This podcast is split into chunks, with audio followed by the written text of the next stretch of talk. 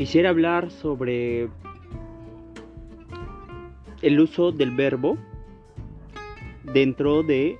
el discurso de los presidentes. Es o del cualquier gobernante porque digamos este discurso bien lo pueden aplicar cualquier persona que ejerza el poder.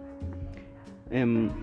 a propósito del mensaje de el presidente Martín Vizcarra del día de hoy hoy estamos 8 de mayo de 2020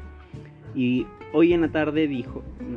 siempre siempre he notado y hoy día lo he notado más eh, que cada vez que él se, se, expresa sobre algo que ha hecho su gestión él resalta pone énfasis en que se hizo todos no eh,